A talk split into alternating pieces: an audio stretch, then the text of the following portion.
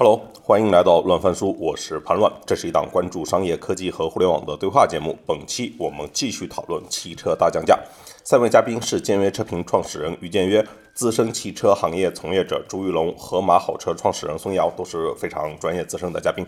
我们会聊到供应链、经销商和零售商在这一场史上最猛烈的价格战中是什么样的站位思考，是饮鸩止渴。还是谨慎观望，以燃油车为主的合资品牌们，就是在未来还有机会重新夺回电动车市场吗？当合资车企溃败，新能源车占据市场主导地位的时候，他们又该如何重建起一套新的价格体系呢？以及这一轮汽车大降价到底会持续到什么时候？OK，我们直接切入主题。再再来回当下，我想问一下校长。就譬如说，就是今天，譬如说这些做供应链的，就是那些公司，他会怎么看这些大降价的车企？他心里面会不会觉得就是还靠谱吗？还能跟他们继续合作吗？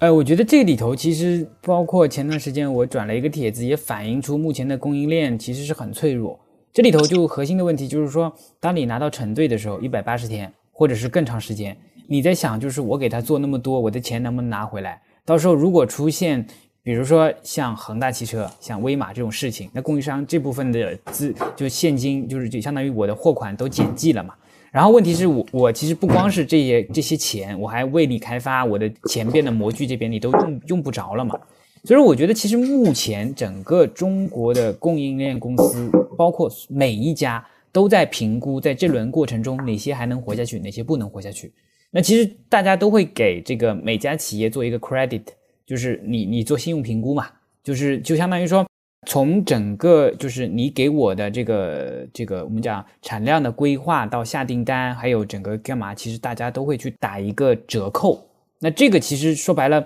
呃，还有包括你你对这个产品的价格，因为其实每个企业就是对对厂厂家的价格，其实跟量有关，还有跟你的信用有关。那其实这其实我是觉得很明显，就是到今天开始。其实生不生死不死，供应链里头大家都是有一个这个排分表，有六十的，有一百的，也有八十的。那么这里头就是因为其实这里头就我你相信我，就是企业家是用自己的钱，因为公司其实他是大股东嘛，控股股东嘛，他其实是用自己的钱表决。当你可能预预期一个亿、两个亿的货款回不来的时候，你肯定会要去做一些处理嘛。所以其实跟跟谁做，跟不跟谁做，供应链里头其实是拿自己的身家在赌。那这个过程中，其实没有人愿意冒险。所以到今年今天的时候特别谨慎，因为在大洗牌的过程中，供应链公司是最容易被拖下去的，因为它不能不做，也不能都做，它其实做好了一部分减记的准备。那这个过程中呢，我是感觉就是供应链的企业也很挣扎的。就是你整个从增长角度来讲，我是希望每个客户能够有有一个合作，但是从风险角度来讲，有一些高危的客户，或者你评估他的 credit 在一个线上，我可能少做，我可能让别人去做，或者几家公司分一分。所以说，其实到目前这个阶段，其实大家在下行期里头，其实供应链里头是在不停的规避风险，然后供应链其实不太能够跟所谓的弱势车企是降价的，反而是涨价的。你爱要不要不要你你找别人做，其实价格是不能谈的，因为这也是保护自己的一种手段嘛。所以说，其实我会发现，就是说，在这一轮里头，新势力很多就没有没有信用的或者没有高信用的，其实你要去撬动供应链，跟前面两年是完全不一样。就是它一开始是很难的，它需要像未来一开始其实花了很多的钱，都是现结嘛。到后面有账期，然后再到后面，其实其实是有一个磨合的过程。但这一轮可能其实，在这种危机模式下面，供应链是开始评估整车厂的信用，那这个其实就影响特别大。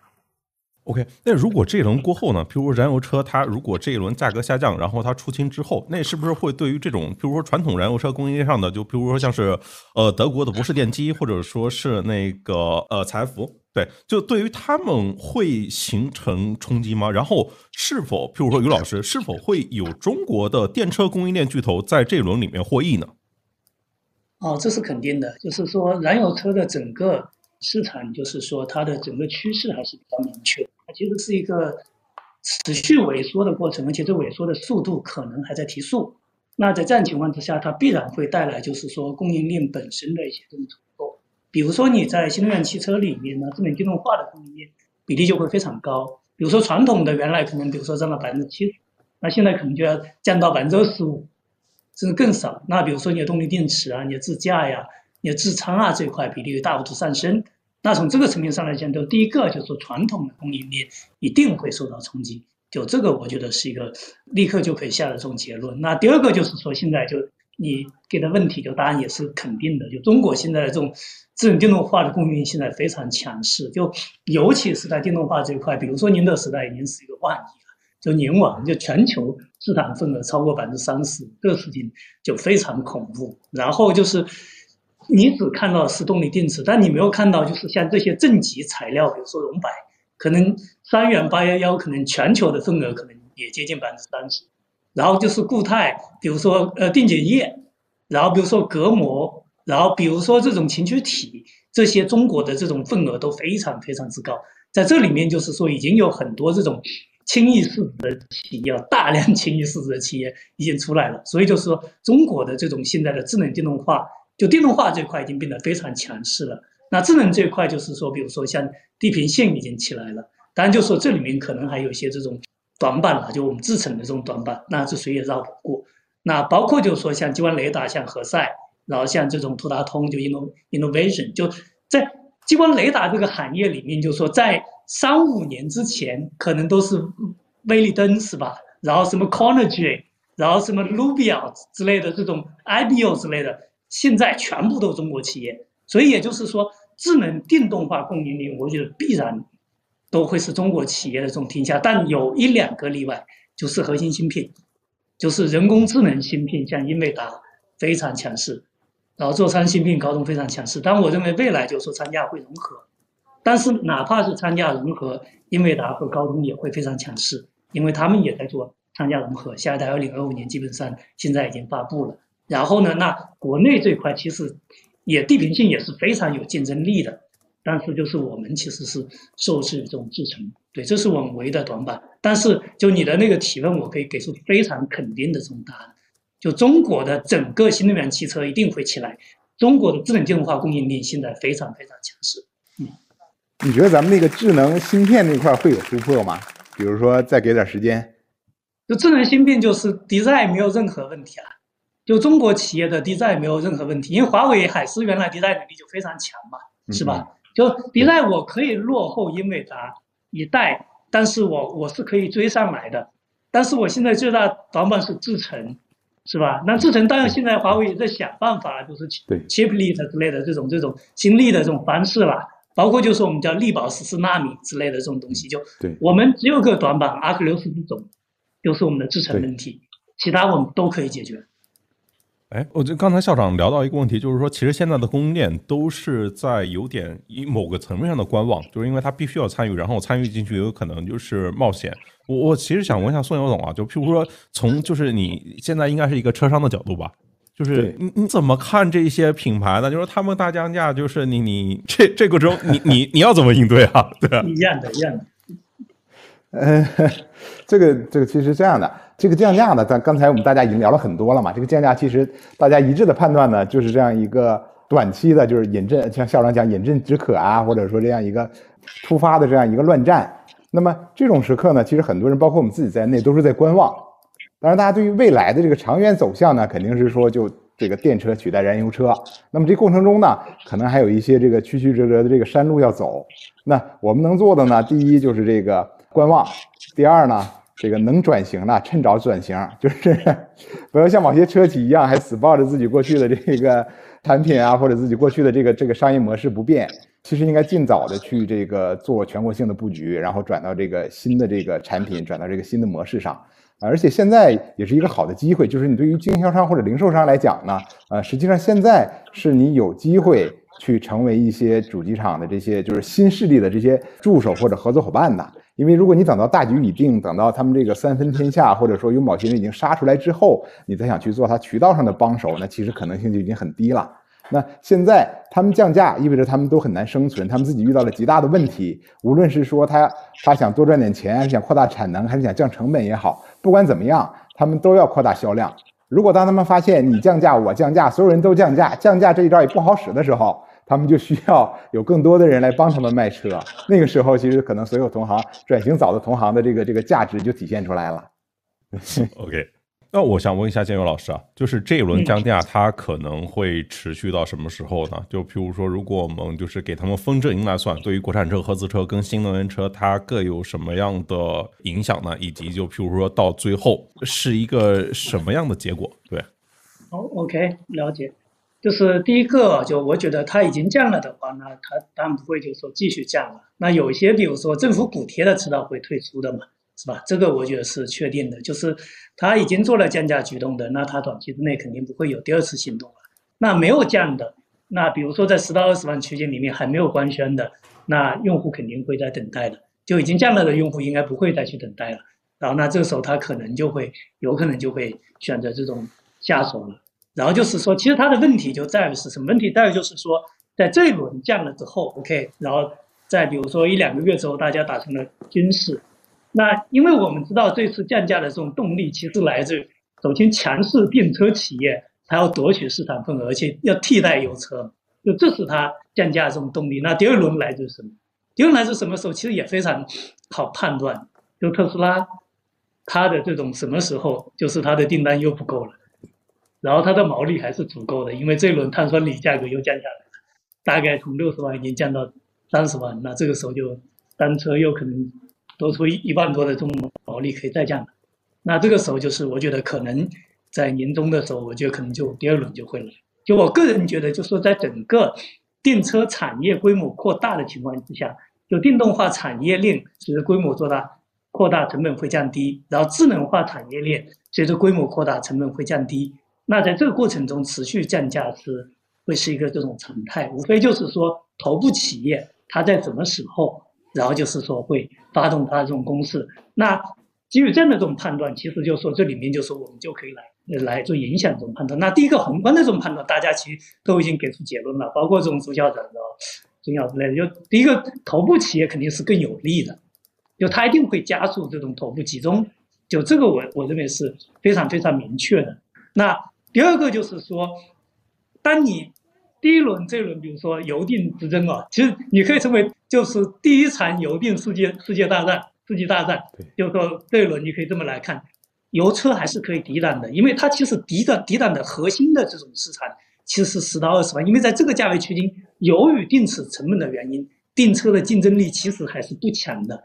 很难就说跟油车真正意义上打价格战，只有比亚迪可以。比亚迪拿插混可以，但是你要在 A 级轿车里面做插混，有两套重力总成在底盘里面做布置，而且想把空间做大，然后把成本做下来，难度还是挺大的。所以也就是说，在这个就是说合资车的大本营十到二十万这种区间里面，就是爆发了第一轮的这种油电大战。在这个时候，其实油车还是有一战能力的。但是在下一次价格下压的时候，比如说我在十五万的这左右的这个。电车已经非常香了的时候，比如说我送 Plus 把价格压到十五万的时候，那些人就会去考虑，我这个时候去买一个油车，还要去再往努一努去买一个电车，在那个时候就我觉得可能油车就会非常非常难以抵挡了。所以我个人觉得，就是说这一轮油电大战可能就是说它会形成一个事实上的这种价格的这种布局，就是说在 A 级车的这个价位这个细分市场，就是说油车的可能价位区间会。跟电车做差异化的错开，它会下往下一点，这样的话它才能跟电车来竞争。那这会带来一个非常非常糟糕的这种结果。就第一个，油车的整个的，就是它的价值链会崩溃，就二手车崩溃掉了。那这个时候其实对整个的油车的伤害是非常大的。很多人以后买油车的时候，他会非常的这种谨慎。然后第二个就伤害，就是说它会让很多人看清楚，就油车。跟电车其实已经没法竞争了，就它的很多价值层面上的这种东西，跟电车比差距其实是非常大的。比如说，无论是你的驾驶体验，还是你的油耗，还是你的 NVH，包括刚才说你的保养的这种成本和维护性，就其实差距是非常大的。因为它其实完全不同的这种产品品类，所以从这个层面上来讲，就说它会让很多就是说，就 later majority 可能都会知道这个事情。那这个时候对油车来说其实也是非常不利的。所以第二个大的判断就是说，这场油电的价格大战就是会让油车的这种在用户中的这种就是它的产品价值低于电车的这种开这种感觉可能会提前形成。那这个时候我觉得会加速油车的这种更快的这种退出这种市场了。那如果说油车更快退出市场，你设想一下，就是自主品牌、合资品牌，就是说新能源的渗透率，合资品牌可能达到百分之五十左右、四五十左右。比如说比亚迪是百分之百，但是大众的合资品牌里面新能源渗透率最高了，可能比如说是几个点，是个位数的百分之，比如说百分之四、百分之五，丰田可能就更低。就他们的新能源的整个产品的波流完全没有推出来，但是电车就是呼啸而来的时候，对这些合资企业是非常非常不利的。所以也就是说，这一轮为什么就是说价格大战，合资企业要冲到前面呢？他一定要捍卫自己的这种销量的这种基盘，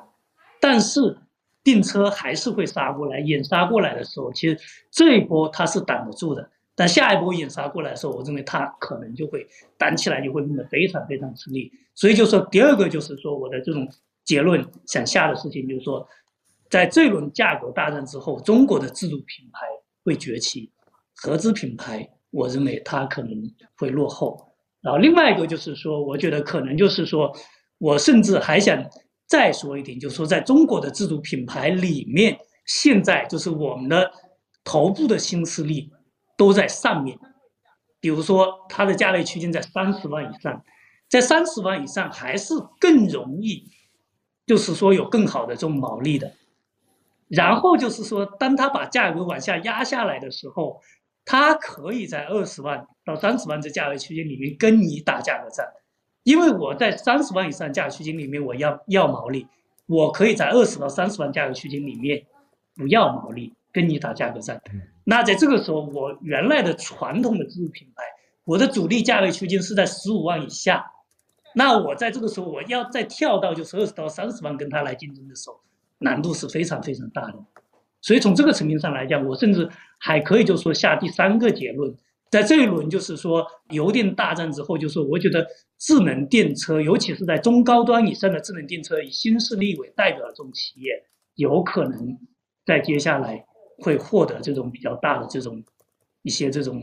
这种优势，因为在这个时候，就是传统的这种油车，在这个时候其实它打得非常的辛苦，在这个跟合资品牌基本上就是把毛利打光了，但是就是说它又上面又上不去，那这个时候其实是会非常难受的。但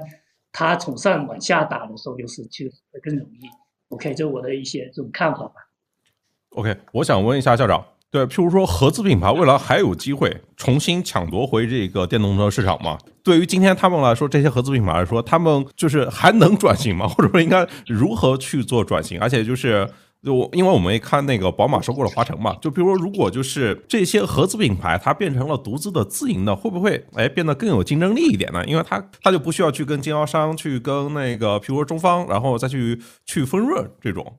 我觉得有个长期判断啊，中国的东北、西北。然后还有部分地区，其实你纯电动啊，你包括插插电混都没有意义，就是那个地方基础设施啊、推荐啊、干嘛做，其实大家考虑的比较就少一些嘛。然后我理解就是这波其实大家买的话，可能新车不买，但燃油车、二手车还是这帮区域在买。如果你把这些这个这个东北、西呃西北，然后还有西南这些区域把二手车算上的话，油车还是主力。所以我理解就是这波其实你去算这个成本，保姆成本吧。一个发动机变速箱便宜点，你做做下来，呃，一万五嘛，这个其实大家都知道的嘛。其实无非就是说，你油车原来过往的过程养了这么多人，你的结构成本很高。然后发动机的话，你按这个三十万一档，三十万、六十万、九十万，其实原来你搞了各种各样的东西。那以后的话，其实油车其实说白了也很容易嘛，把车型砍掉嘛。就以前不赶车型，就是因为大家就不想把那么多项目组的人，或者说这些人失业回家嘛。但是你说要把人家逼死，那大不了就是就说白了，我留一部分人，或者留留原来三分之一、四分之一的人，你去算整个 BOM 成本、制造成本，还有干嘛也好，发动机其实呃整整个一块其实还是 BOM 成本很低的。所以我理解就是说，将来的话，可能就像这个雷诺跟日产一样，它开始做整合。就是发动机就一两款，变速箱就一两款，然后把所有的这个车型在全球范围内做整合。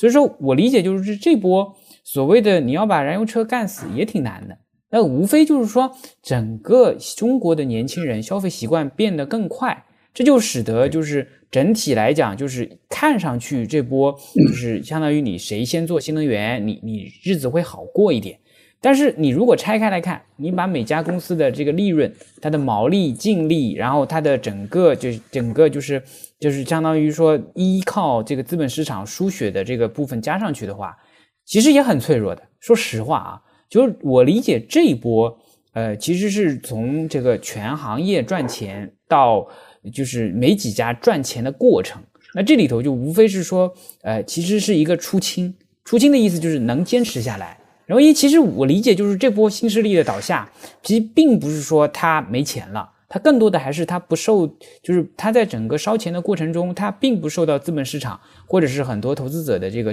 支持嘛，因为没有意义嘛，你看不到整个希望，不是说你这个规模做不下去了，而是说你没有这个资源去去继续去跟人家打嘛。然后，其实你你新能源，你算一下一辆电车六十度电，你你刚性成本在那儿嘛，所以我理解就是这波。说实话，你等购置税退坡了以后，插电你要去抢油油油车，因为你刚性的成本，一个十度电的电池配一个这个 DHT 的变速箱，然后还有充电机，别的成本七七八八，它就是贵。那你怎么样把这个，如就特别是在中国很多消费者，他就是一年开一万多公里，他绝对的价差如果没有优惠了，全部拉平。因为其实你要相信我，当油车跌破一千万到八百万的时候。国家是不可能再给新能源优惠的，就两边拉平嘛。那其实到那个时候，你看看，就是整体来讲，你你占据优势了，量占据优势了，但到底谁赚钱，到时候我们再来评估嘛。所以其实我觉得这波真正企业要赚钱，还不是靠油电转换，因为油电转换只是说你更有机会去做。你会发现，其实做电动车都很简单。但是你怎么样做出品牌？怎么样把智能化做上去？怎么样快速的整合 AI 到车里面，形成一个在整个智能车平台里的这个杆位？我觉得更加重要。那么从这个阶段来看呢，其实就是对于这些车企来讲，其实除了降价以外，更多的是还是要把自己的壁垒做出来吧。所以你会发现，其实虽然大家都很困难，但研发大家都没有停。特别是这个关于座舱啊，关于这个自动辅助驾驶啊，其实都在投，包括华为也投了很多钱嘛。所以说，我觉得其实大家未来很清楚，你不是在电车的硬件上赚钱，而是在整个就智能化的范式转换里头去开拓新的模式。只不过现在智能汽车还没到那个阶段，大家不会为它付费，但到下个阶段，其实状态可能不太一样。所以我是对中国的这个汽车产业还是充满信心的。哎，孙有种，就是你之前应该是就是更多时候是在跟这些合资品牌打交道，我不知道你怎么看这个问题。我觉得是这样的啊，就是还是那句话嘛，就是这个是天下大事哈，就是不管是说它时间有多长，或者说它这个区域上的先后怎么样，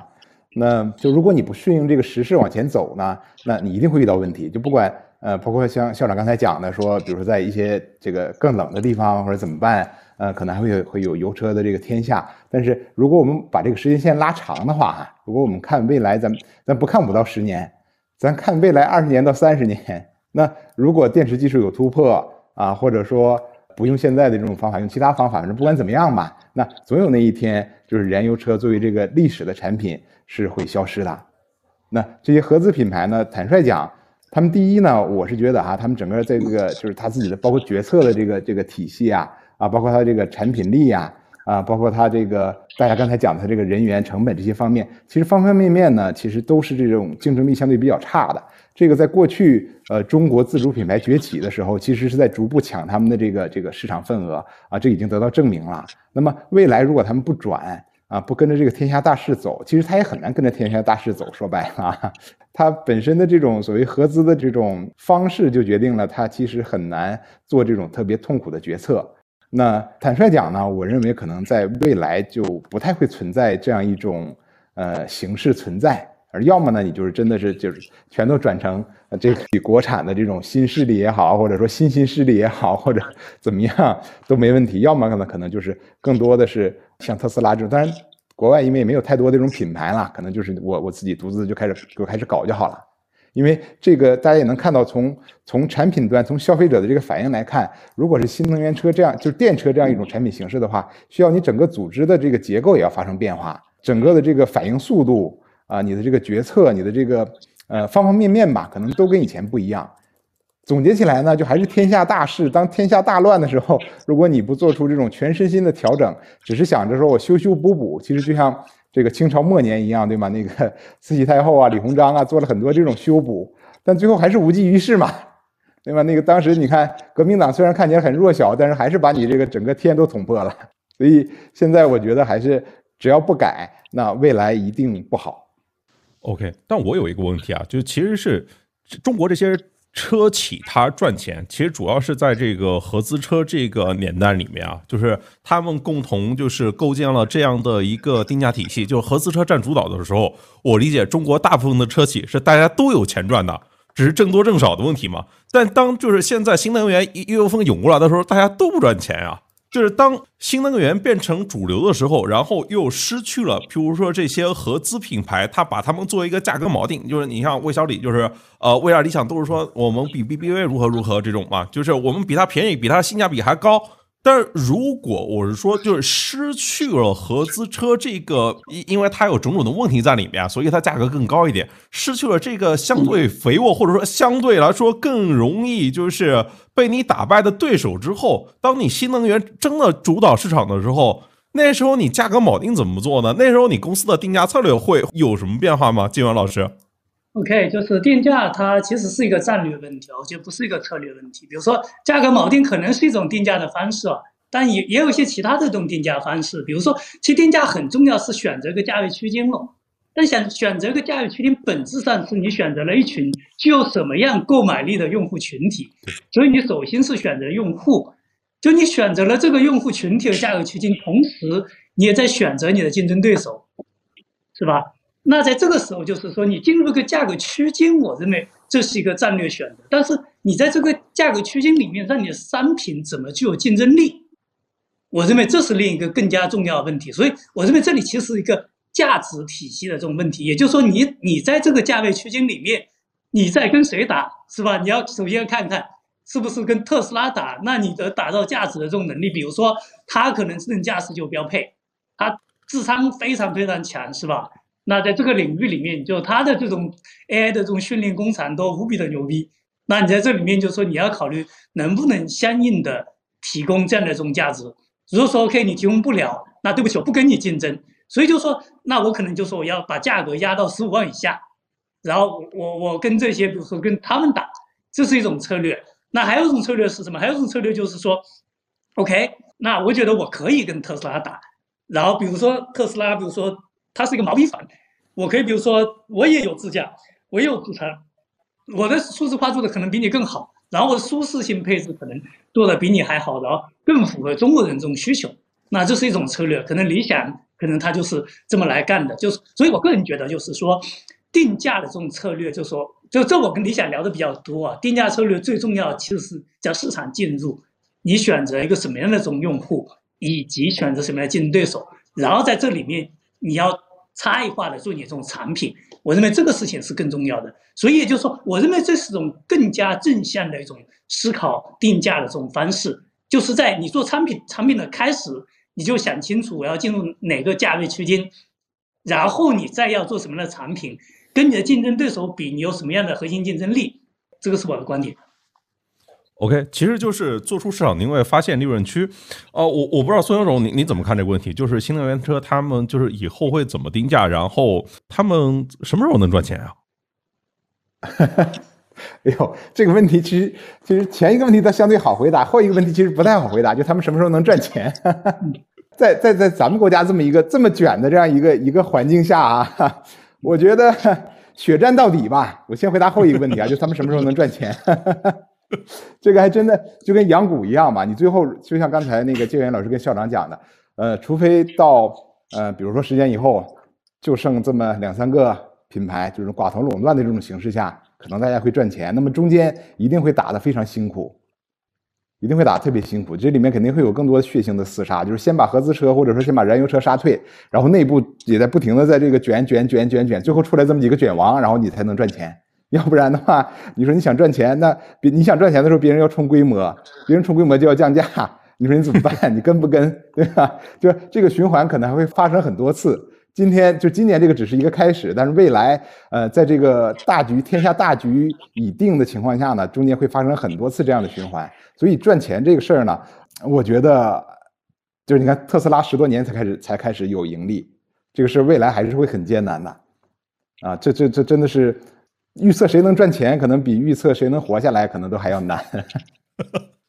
对，然后再回到那个定定价那个问题，实际上啊是这样，就是我们其实看手机市场也差不多嘛。你看最早的时候，从两千年就是那那个时候无数的品牌，到最后杀下来，到今天中国可能比如说就剩了这个呃苹果、华为、小米，然后那个 OPPO 这些这这么几个大的主流品牌。实际上，当最初可能也锚定了很多这种就是国外的品牌啊，或者说这种竞争对手。那最后实际上，当你剩下这几家的时候，你每个人都有自己的这样一个细分市场。你在这个细分市场里面呢，你其实就已经做到老大了。可能在这个细分领域里面，你并不需要再去锚定谁了，因为你自己本身就是标准。所以这个其实跟呃，所以潘老师这两个问题其实差不多的哈，就是这个只能是说你卷到最后，最后你成为这个细分领域里的老大。然后呢，你也能赚钱，然后你自己呢，就是这种所谓价格锚定的这个标准，那个时候一切就都明朗了。在中间这个中国智能手机市场的结局可并不多好啊，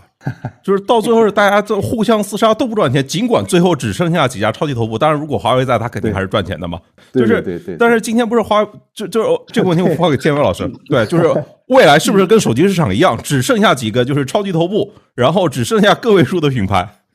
了解，就这其实就刚才说的产业特性嘛，就是说产业特性就是说你刚才问的其实市场集中度的问题嘛，但集中度就是说由什么来决定的？本质上是由产品特性来决定的。这个大概三年之前吧，就是我在思考这个问题，但是我问王鑫和李想，就说就是市场集中度由哪些因素来决定的？然后这两个人各给我了一个答案，我觉得把它加起来特别完美。就王鑫说，产品的标准化程度。李想说产品的数字化程度，就这两个加起来，你设想一下，就对智能订车来讲，就是驾驶已经被自驾完全标准化掉了，然后未来的自餐其实是被 OS 给标准化掉了，然后就是说剩下的你不标准化的只有你的空间的这种形状，那在这样情况之下，无论是自驾还是自餐，它未来的规模效应、数字化程度都非常高，规模效应。都非常非常强，然后这个时候其实我可以问一个问题，就说你们认为未来的智能电车是一个硬件产品呢，还是一个就是说软件产品，或者说软件为灵魂，硬件为基础呢，还是硬件为核心，软件为辅助呢？那这就是一个很重要的问题。但如果说你发现未来其实是它是一个智能机器人的时候，其实它的核心其实是你的 AI，是吧？就是所有的未来的车一定都会成为智能机器人。那在这个时候，它的核心一定是你的 AI，是你的软件。那在这样情况之下，就你可以非常容易的下一个结论，就是这个赛道未来一定是一个头部非常非常集中的一个赛道。我甚至觉得它跟现在的手机是差不多的。那如果说我得出这样的结论的时候，我基本上我就可以，就是说未来可能比如说五家左右。也许可能会多一两家，也许我们会跟我说哦，有一些因为汽车太重要了，政府会保护，手机也很重要，政府也保护啊，是吧？你的诺基亚如果说不能在中国市场取得成功，不能在美国市场成功，然后芬兰保护你是没有用的，欧盟保护你都没戏，就像华晨是吧？整个辽宁省都保护你，你也照样被宝马给收购了。所以也就是说，当你的这种产品需要非常非常多的能力的时候，刚才你就说。讲那些他能不能转过来嘛？那你你就问他需要什么的能力，需要什么能力的时候，就你再问他需要什么的组织以及流程。那当你把这些问题你问的时候，全回答都是 no no no，那基本上他很难就是说在如此惨烈的这种市场竞争中，然后存活下来，然后可能在某些因素有一些过渡性因素。然后包括就是说，校长刚才说提了一些不同的观点，然后我也给出我的见解啊，就是比如说可能会有一些有的，但如果说你只有一些油车的时候，从供给程度来讲，你的供给会价格会变得无比高昂。就发动机，如果说你的 W 六或 V 六、W 十二，就是当你量非常少的时候，价格极其昂贵。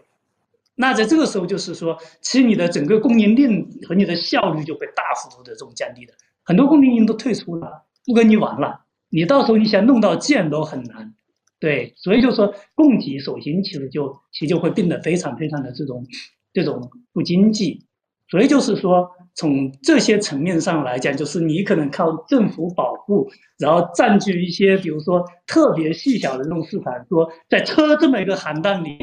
存活下来。根本是不可能的事情，所以说从这个层面上来讲，未来头部集中会非常严重，跟手机不会有太大差别。OK OK，那我们在下面就是最后再聊聊怎么集中。对，就就因为我们刚才聊的这波汽车大降价，它本质上还是这个电跟油的这样的一个能源切换的竞争。然后，但是杰元老师就是认为未来就是比拼的一定是智能。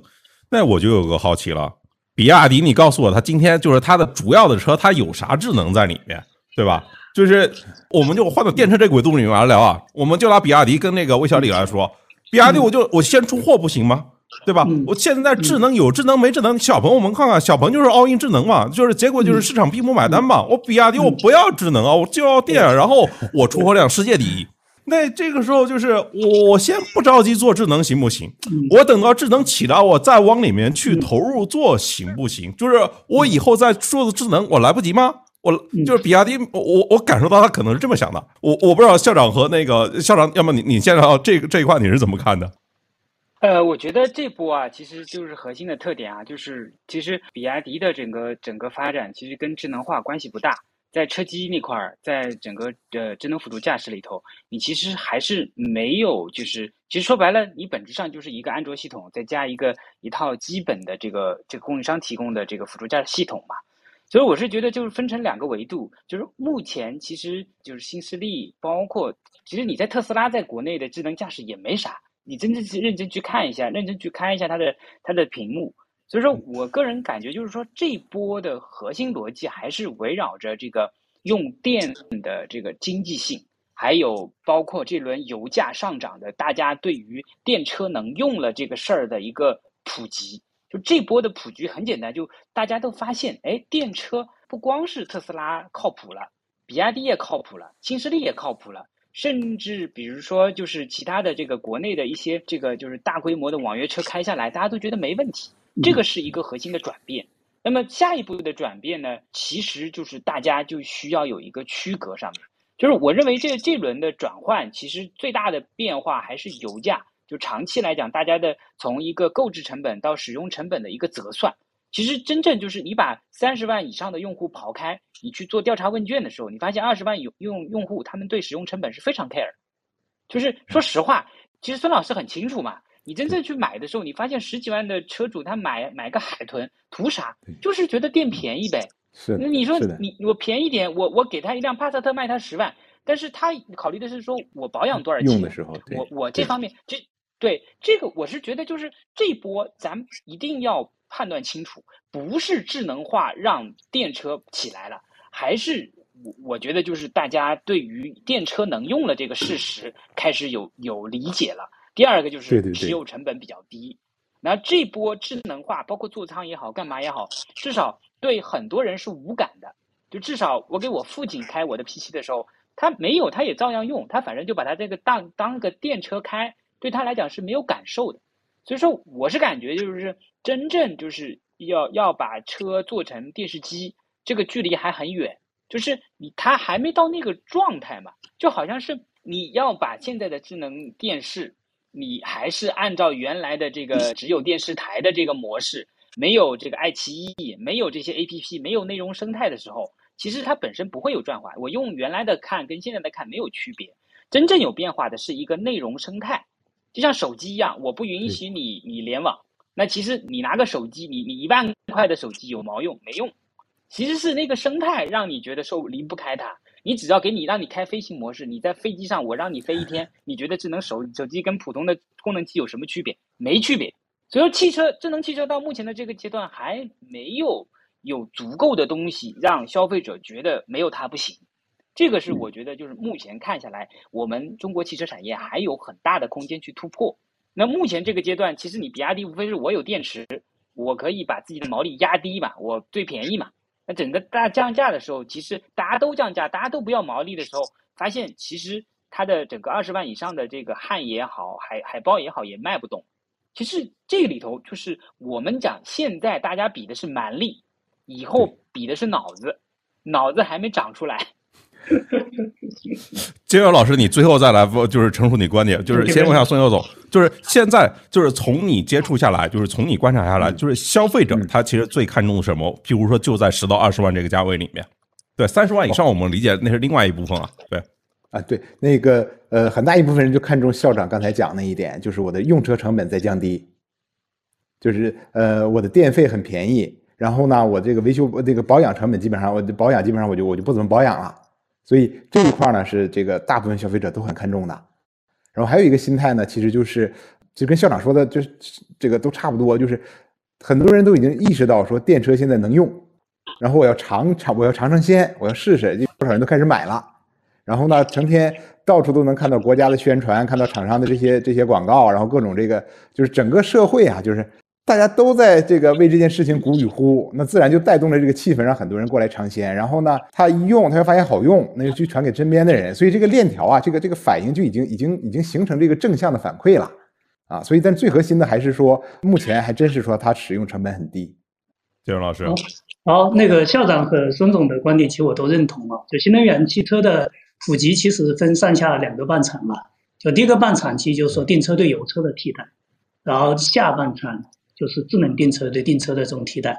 然后呢，就是从二零零八年其实到呃二零二二年，我觉得其实主流其实是电车对油车的这种替代。然后呢，那智能电车对电车替代，它其实是个阶梯性往下的这么一个过程。当然，它有个 timing 的问题，就 timing 判断很重要。就是说，对一个企业家来讲呢，timing 判断错了之后，基本上就他就出出局了。那 timing 大概是什么时候呢？我有自己的这种观点吧。就比如说你们刚才。就是潘乱在说比亚迪的时候，其实比亚迪现在的自驾的团队已经有三千五百人，那已经几乎是国内最大的这种自驾团队了。啊，这是第一。第二个，他今年号称要招到五千人，就成建制的，然后去收罗这种自驾的这种团队，然后极其疯狂嘛，在上海，然后在西安，在深圳都有很多这种高楼大厦。然后另外就是说，它自驾不仅仅就是说做算法了，你能想象到的自驾的产业链里面的上上下下，就像做当初做动力电池一样，全都在做。当然就是说我也不觉得就是说人海战术有用了，但这说明了他的一种决心。就传副总是一个实际本质能力非常强的一个企业家，就是他其实这种感觉非常敏锐。他其实是在不是在去年嘛，其实是在前年年底的时候就已经开始布局了。是这些东西，它需要一个过程，然后慢慢的就成。它过几天可能就会有这些消息的这种发布，然后可能在深圳，然后会都会出来。因为为什么腾势要发力了？就是你要如果说比亚迪在三十万以上的市场不能成功，我认为它很难就完成订车向智能订车转型。所以从这个层面上来讲，就是我觉得比亚迪一定会在智能化上全面发力，然后不会让人觉得我只能做电车。啊，智能电车也也也能够就转型成功啊。OK，智能化是一个，另外一个就是大家对于这种怎么做这个事情的方式也是另外一个。就譬如说，我是依赖于产业链，还是我自己就是搞垂直这一块？我其实想问的问题就是，今天就如果要迈向最后的话，自研是必答题嘛？就是因为比亚迪啊，它就是在所有人都 缺，就是类似于华为，就是当年做手机业嘛，所有人都需要不断依赖别人的时候。我自己一个人我可以搞定啊，就是然后就是我我就是前段时间看那个就是一个报道说那个广汽集团董事长曾庆红就就是说这个车企都是在给宁德时代打工。动力电池成本已经占到他们汽车的百分之六十以上了。说当时那个宁德时代那个 CEO 就在他那个台下面，就是我我们看比亚迪，它那个可能盈利核心也是要归功它的那个自研的电池。然后我们看到蔚来啊、广汽啊，其实也都是要在做往自研这一块做。我是好奇，就比如说先，要么先建荣老师来好了，就是未来大家迈向最后那个剩下几个超级头部那条路，就只有比亚迪这种模式吗？啊，其实是的，就是我觉得，就你的这种自己做多少啊，比如说比亚迪可能做百分之七八十，除了轮胎和这种玻璃不做之外，那就就全全来做是吧？这是比亚迪模式。那还有种模式就是说，这种呃，现在正常的，大家可能主要的就是说给外面来做，但是就说你的判断标准是什么？在这里面很重要。就是其实我是更倾向于就是完全和理想给出这种标准，就第一个做就是说你的这种跟你本身的用户的体验非常非常相关，然后这是一点，就你的然后快速迭代，就这是第一点，你要不要就把供应链拿过来自己做？然后第二个就是说，就你的成本。这方面就是说能够大幅降低，但是这两个东西你都要跟第三方来进行对比，也就是说你能不能做得过第三方？如果说你做不过第三方，你就不要做；如果说你做得过第三方，你要自己来做。然后有些东西就是说，而且你要跟竞争对手来比，就竞争对手就是都有，是吧？那第三方又很弱，这个时候你还不做，那你肯定是必死的。所以从这个层面，还有一个就是说，你做还是不做，就是说。也是跟你企业的使命愿景相关的，比如说理想，它就不做动力电池，就这个背后的整个决策流程，就是我们做了非常非常多的这种讨论啊，就是最核心的就是我很清楚这个这个过程，因为虽然说动力电池占整车包膜成本非常高啊，但他就觉得他没有有您的时代在这里了，我为什么要去做？哪怕我自己亲自下场，我能不能做得过曾毓群？另外一个，我未来要成为一个什么样的公司？我是成为一家能源公司呢，还是要成为一家 AI 公司呢？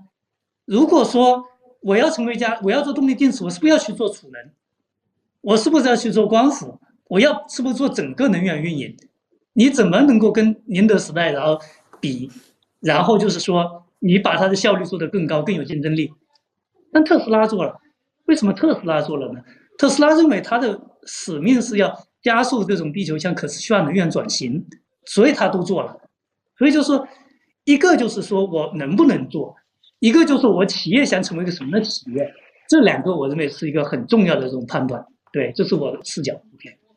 OK，OK，如果这个问题抛给校长呢，就是说什么是呃一定要做的？有吗？有一定必须要自己来做的吗？我的看法其实非常不一样啊！我是觉得电池是肯定要做的。我其实从这个零呃零八年进入行业到这个二零一一年开始建出电池嘛。其实我们会发现，没有电池的企业将来没有资格生存嘛。你现在理想不做，是现阶段它目前这个状态，它还没到纯电阶段。你算一下，它其实这个里头的核心逻辑，你算嘛，就是大概就是六十度电，然后一百万台，六十几瓦时，然后呃五年的话三百个几瓦时。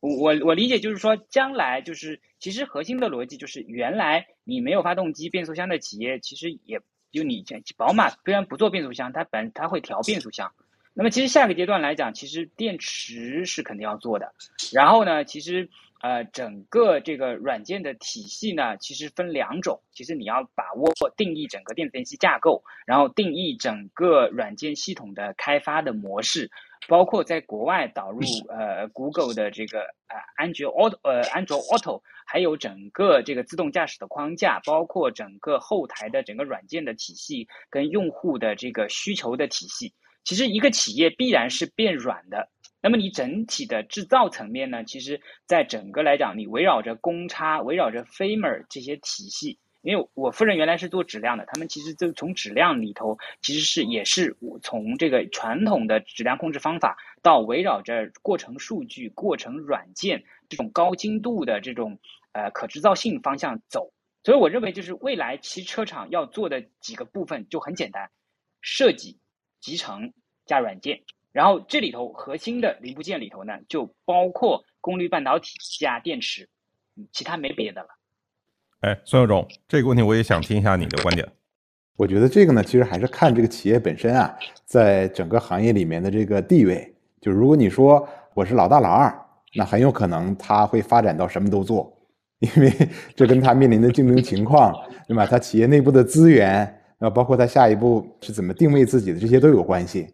但是可能，如果如果大家认为最后这个市场上可能还有六六六七名存在的话，那可能排名靠后的还是会跟这些供应商集合在一起去跟前面两名去抗争，因为你没有那么多资源可做嘛。就不管你定位是什么哈，只要你销量不够，你成本摊卖不了，然后你手头现金储备也不够，那其实你就没有没有这个能力，就是不管你想的有有多好哈，但是你没有能力去说，呃，我什么都做。那如果你在早期的时候不做，然后你的销量一直没有冲上去，或者你的盈利能力没有跟上去，你想说等我到以后我大的时候再做，那可能在竞争格局已定的时候，你永远没有机会冲到第一了，你可能就是排在第三或者第四，那怎么办呢？对吧？你要把你那个本身就不太够的资源，还要拿去去把产业链上下游都包吗？所以，呃，我我跟校长观点 比较类似，可能你就有几点你必须做的，但剩下的呢，你可能还是说要跟供应商合作。甚至可能对于排在后面的，比如说四五六名来讲，可能电池它都不一定要做，因为呃，说实话，就是宁德时代今天的这个位置，就是如果你排四五六名的话，你想说我在电池行业，我的技术储备比它好，然后我的成本比它低，我的效率比它高，那说实话，那是完全另外一个不同的这个这个这个领域了。你你自己这一块儿，呃，这个造车这一块儿你都还没玩明白，比如说你只排了第五，然后你想去电池领域里继续去玩，那这个挑战非常非常大，包括人才储备也都不一样。那这个我觉得是留给这个领域里面前两名的，就是他才有这个奢侈的选择去选，我到底是呃一站全包什么都做，还是说 我去扶持几个这个铁杆的供应商啊，忠心耿耿的跟着我跑。那么至于从可能从第三到第七，可能都没有什么太多这种丰富的选择。啊，明白。其实说到底还是跟你的站位有关系。对对对对对。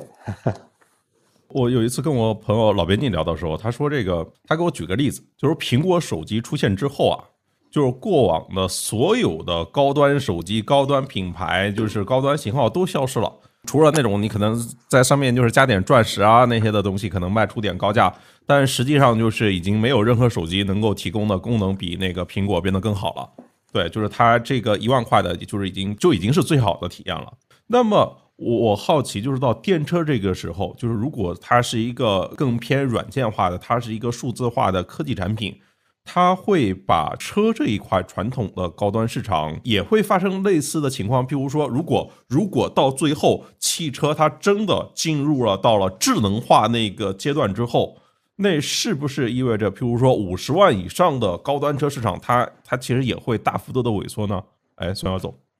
我的看法是这样的哈，我觉得呢，因为车跟手机还不太一样，因为呃，手机呢，其实你很难被当成一个就是所谓身份的象征，或者说跟奢奢侈品的那种有有一点点这种感觉。但是车呢，呃，说实话，你说五十万以上的车，甚至我我们再再把价位再拉高一点哈，比如说八十万、一百万的这种豪车。其实它很多时候跟它本身的产品质量可能没有什么太大关系，更多的呢还是作为一种品牌溢价或者作为一种身份的象征。那这个观念呢，呃，无论是在国内还是在国外，可能相当长的阶段都不会改掉。就是说我开一个什么样的车，呃，这个车的品牌跟我个人的这个呃社会地位呀，或者说跟我的这种出去办事的这种这种体面是不是相关？呃，这个呢，我觉得在很长时间内还是强相关的。你很难说，只是因为它是电车，因为它这个软件比较好，对吧？它里面系统做的特别好，所以呢，我就不需要去买一个特别贵的这个品牌的车来体现我整个人是跟别人不太一样的。我觉得这一点呢，在短期内，可能在相当长的时间内都不会得到改变，因为毕竟它是一个大宗商品，就像房子是一样，房子你说大家这东西都是住的，对吗？都是这个几个砖头一个小区都能住。那我我住在一个这个豪华的社区。可能我说出去，我说出去都有面子。但是我住在一个这个相对差一点的小区，那可能在我都不愿意去告诉别人我住在哪。所以从这一点上来讲呢，我觉得车作为一个大众商品，在相当长的阶段还是会保持，呃，这个就是这个豪车哈，就是这种五十万以上这个级别的，还是会有另外一个属性在上面，而不会说全都被这个所谓电车的这种产品力，或者说大家统一的这种所谓呃软件体验把它拉平。那至于五十万以下的呢，可能这这个就就不好讲了。但是在五十万以上的呢，我相信这个豪华品牌还是有它的价值，一直会存在的。哎，金勇老师呢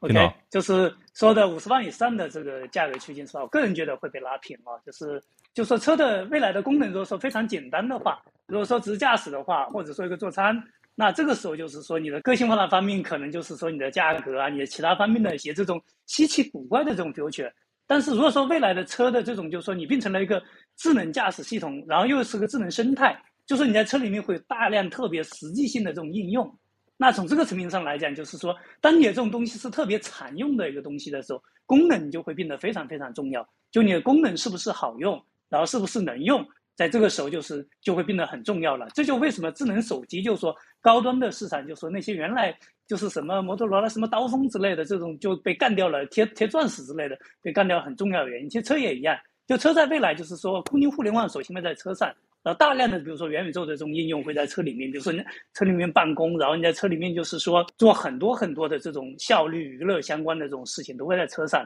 那在这个时候，就是我觉得车的这种平台就会变得非常非常重要。那在这个时候，就说你出来有个跑车，然后去那个标一下，这种这种诉求，可能未来就会变成一个非常非常稀缺的这种诉求。所以从在那个时候，我个人觉得，因为车的整本身产品和你的使用场景发生的这种变化，会让五十万以上的这种市场可能也会有几个豪华品牌，但是不会有很多车型，而且价位区间会被拉平。可能苹果，也许可能是中国的这种新势力，我认为有有几家在这里面竞争，这个是我认为未来的豪车的格局。OK。OK，这个问题校长有没有什么想聊的？对，呃，我觉得其实五十万的车啊，其实包括其实我我觉得就是这里头还是一个文化啊，也就是说本身燃油车里头包括其实五十万的车最主要的其实两个概念嘛，在特殊的加速或者特殊的这个这种动力响应特性里头，你再把空间或者把这个极速给它做上去，它其实呃五十万以上的车有两个特性嘛，要么跑得特别快，要么其实动力不弱又空间又特别大。这个是五十万的两种发展路径嘛，否则你也配不上五十万。那么这里头有些特别贵的，那么就是数量其实会急剧减少，因为到那个阶段的话，其实车本身就不是功能性的，它不是一个代步工具，它更多的还是一种文化的传承，大家对品牌的认同感嘛。这个里头其实最简单就是你你看保时捷嘛，它这个这个系列里头基本上按这个定位来看，你说买保时捷的人。他 care 说这个车怎么低嘛？他他也不是怎么低，是吧？那你你看整体这个这个保时捷从这个燃油车到插电混动，再到纯电动，它其实整个步调慢慢走。那其实我们去认真去分析奔驰现在干想在做的事情，包括他们的去年的 global strategy，就是要把自己呃扩展就是贵的那部分，他要把自己 classic 经典还有很多的这种这种品牌的元素给做下来，把自己做小。那我理解就是说，未来你要做五十万油车，更多的是还是以这种文化的层面去做。然后呢，也不是说就是每个市场都去做，因为中国中国市场只是两千万市场，只是全球市场的八千万的四分之一。我们看到的在中国发生的事情，其实只是说有些地方中国人的偏好或者中国的消费者特殊，我们一定不能认狂妄到说我们就代表全球就所有人。所以说我理解就是在整个传承的文化的过程中，其实呃五十万以上的车，它其实中国你说真正五十万以上的车消费的这个数量其实也很有限。我每次去拉价格带的时候，那个车都不看，那个车本身没啥好分析的，就就那么几台车，对吧？所以说我是感觉就是在这个过程中，其实你看啊，包括像兰博基尼啊一些这种超级跑车，你其实更多的是他玩的人就是一些球星，因为我也喜欢看球嘛。你看什么 C 罗啊这些，就他们这是他们的收藏品，所以说我是感觉就是到那个身份的地位，你电车发展到什么，就你像特斯拉，原来呃 S 跟 X 它其实还是一个豪华的概念，但是后面你发现三 Y 出来以后，特斯拉品牌往下降之后，它其实呃 S 你你再怎么做的怎么样，它其实大家买那个车的兴趣不是那么大。所以我是感觉，就是从整个调性、品牌跟思考角度来讲，它并不是单纯的去思考，因为车这个东西呢，还是一个身份、一个品味，而且年龄段是，就是我们讲从十八岁跨度到六十岁，它有很多 classic 的这个部分，所以我是觉得这个市场会非常的缓慢的变化，因为其实说实话，你未来真正五十万以上的车也很少。然后其实等于是你所有新势力破坏的部分，其实都是说你像理想四十五万的车，你要打别人这个五百万以内的车，都是属于说高端性价比。所以你你做的其实不是五十万以上的车，而是说你用这个相当于说在三十万、五十万这个价格带去把所有一些五十万以上的一些特性给收集起来，动力性又好，空间又大，很多配置又好。但是对他本身来讲，它是一个差异化的区隔。你老派的人物，你很难想象一个五十岁以上的老先生去去买一台理想，也不会买，因为理想最多的客户就集中在八零后，就是八零后，他的群体你翻翻开来，可能只有七八十是这样子。OK，那要么我们今天的讨论大概就先到这边。对对，啊。好嘞好嘞，好，谢谢好潘总。好嘞，感谢三位好嘞谢，谢，好，行，好，就这样，好哎拜拜。好拜好，谢谢潘总，拜拜。嗯 OK，今天就先聊到这边，大家可以订阅、点赞、评论、分享。如果还有什么想听我说的，欢迎在评论区互动留言。我们下期见。